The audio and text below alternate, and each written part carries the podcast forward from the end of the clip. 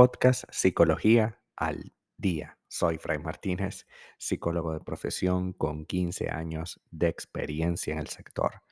Como pudiste ver en el título de este episodio, hoy vamos a hablar un poco acerca del cuidado tóxico. ¿En qué momento cuidar de alguien puede significar que nos estamos convirtiendo en alguien tóxico? Pues sí, hasta ahí podemos llegar, ¿no? Apoyar a alguien que tiene un problema es, eh, no solo requiere compasión y cariño, sino que el rol de cuidador tiene que estar bien establecido. Porque cuando un ser querido tiene problemas, manifestar una reacción de protección y colaboración puede ser algo casi automático para todos.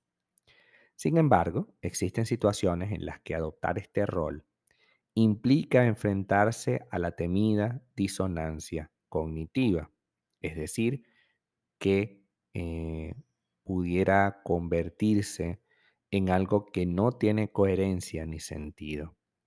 Y es que el rol, el rol de cuidador, perdón, es muy complejo y, y, debemos entenderlo en toda su dimensión.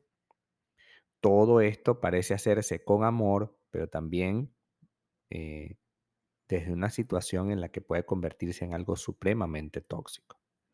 Las personas conocidas coloquialmente como cuidadoras son aquellas que siempre están disponibles para quien lo necesite y que muchas veces dejan de lado sus propias necesidades para atender a los demás. Esto, que llega a ser perjudicial para quien se dedica a eso, se recibe lógicamente con mucho entusiasmo por quien recibe la ayuda. Por supuesto, imagínate que, tienes un problema y tu pareja te dijese sí a todo lo que tú le estás pidiendo o no pidiendo, ¿no? Sin embargo, es necesario que eh, haya un feedback, haya una interacción lógica en estas circunstancias, puesto que no podemos simplemente quitarnos todo en función del otro. Eso no puede nunca ser una opción. Tenemos que cuidar al otro, sí, valorar al otro, sí, pero no podemos enfrentarnos al dilema y a la disonancia de sacrificar nuestra vida en función del otro.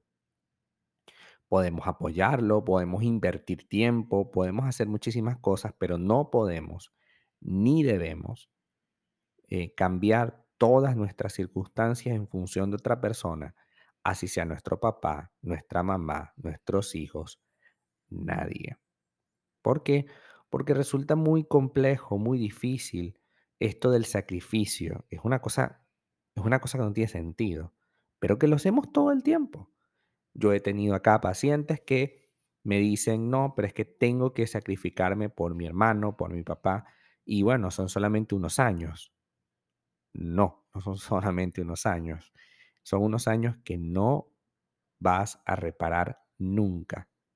Y que además no es lógico invertir unos años para luego ver qué pasa en el futuro. Esa inversión sin eh, certidumbre de lo que va a pasar va a ocasionar en ti una sensación de incomodidad muy grande. Pero como es tu mamá, como es tu hermano, como es tu papá, pues te resulta muy difícil decirles que no pero resulta que hay que hacerlo. Entonces, la carga emocional a la que se enfrenta la persona cuidadora es definitivamente uno de los grandes problemas.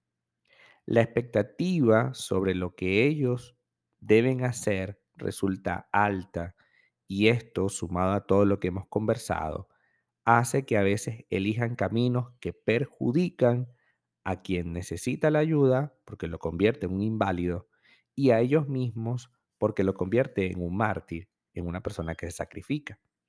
Al final, esta situación se traduce en conductas que son sumamente dañinas, como permitir acciones autodestructivas, fomentar formas de pensamiento perjudiciales como mi mamá tiene que estar ahí o mis hijos tienen que estar ahí siempre, que por supuesto van a crear un cuidador tóxico. ¿Cómo reconocer entonces un cuidador tóxico?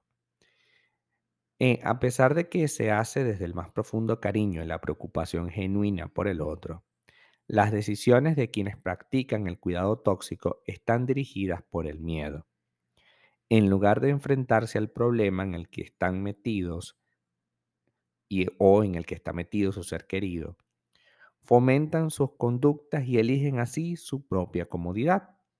Algunos de los comportamientos de un cuidador tóxico pueden ser mentir, por ejemplo.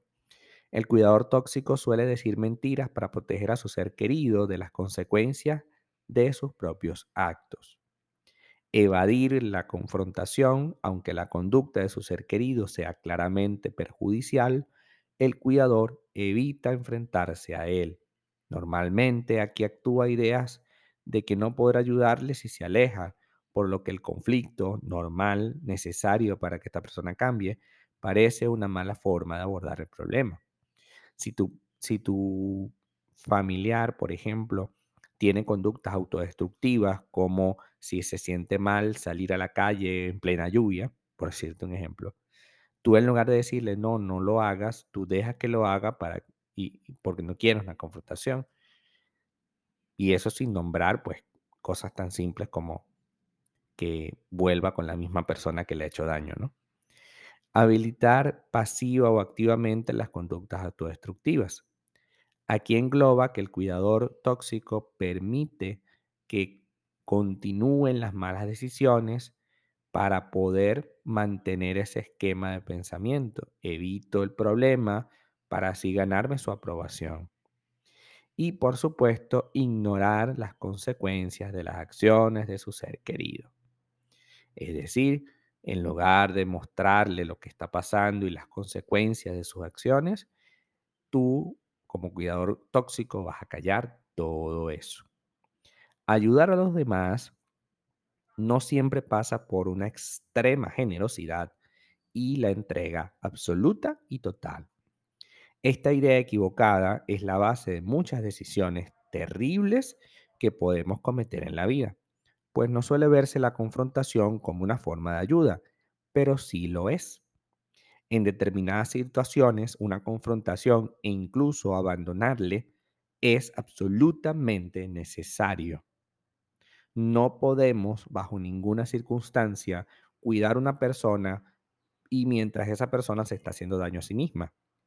Por ejemplo, podemos tener una mamá que es incapaz de hacer absolutamente nada no trabaja, no produce, no le gusta ni siquiera limpiar su propia casa. Y todo ello tenemos que hacerlo nosotros a pesar de que mi mamá, mi papá o mi hermano es perfectamente capaz. No es que sea una persona inválida que está en una cama. No, esta persona es perfectamente capaz, pero no le da la gana. ¿Por qué? Porque te tiene a ti para eso. Entonces, la generosidad excesiva y la entrega total que tienes, porque es mi mamá y debo cuidarla, hace que tomes la terrible decisión de apoyarle en una circunstancia, en una decisión tan tóxica como esta. Es evidente que mientras esto sea así, no vas a poder tener una vida normal, ni mucho menos saludable.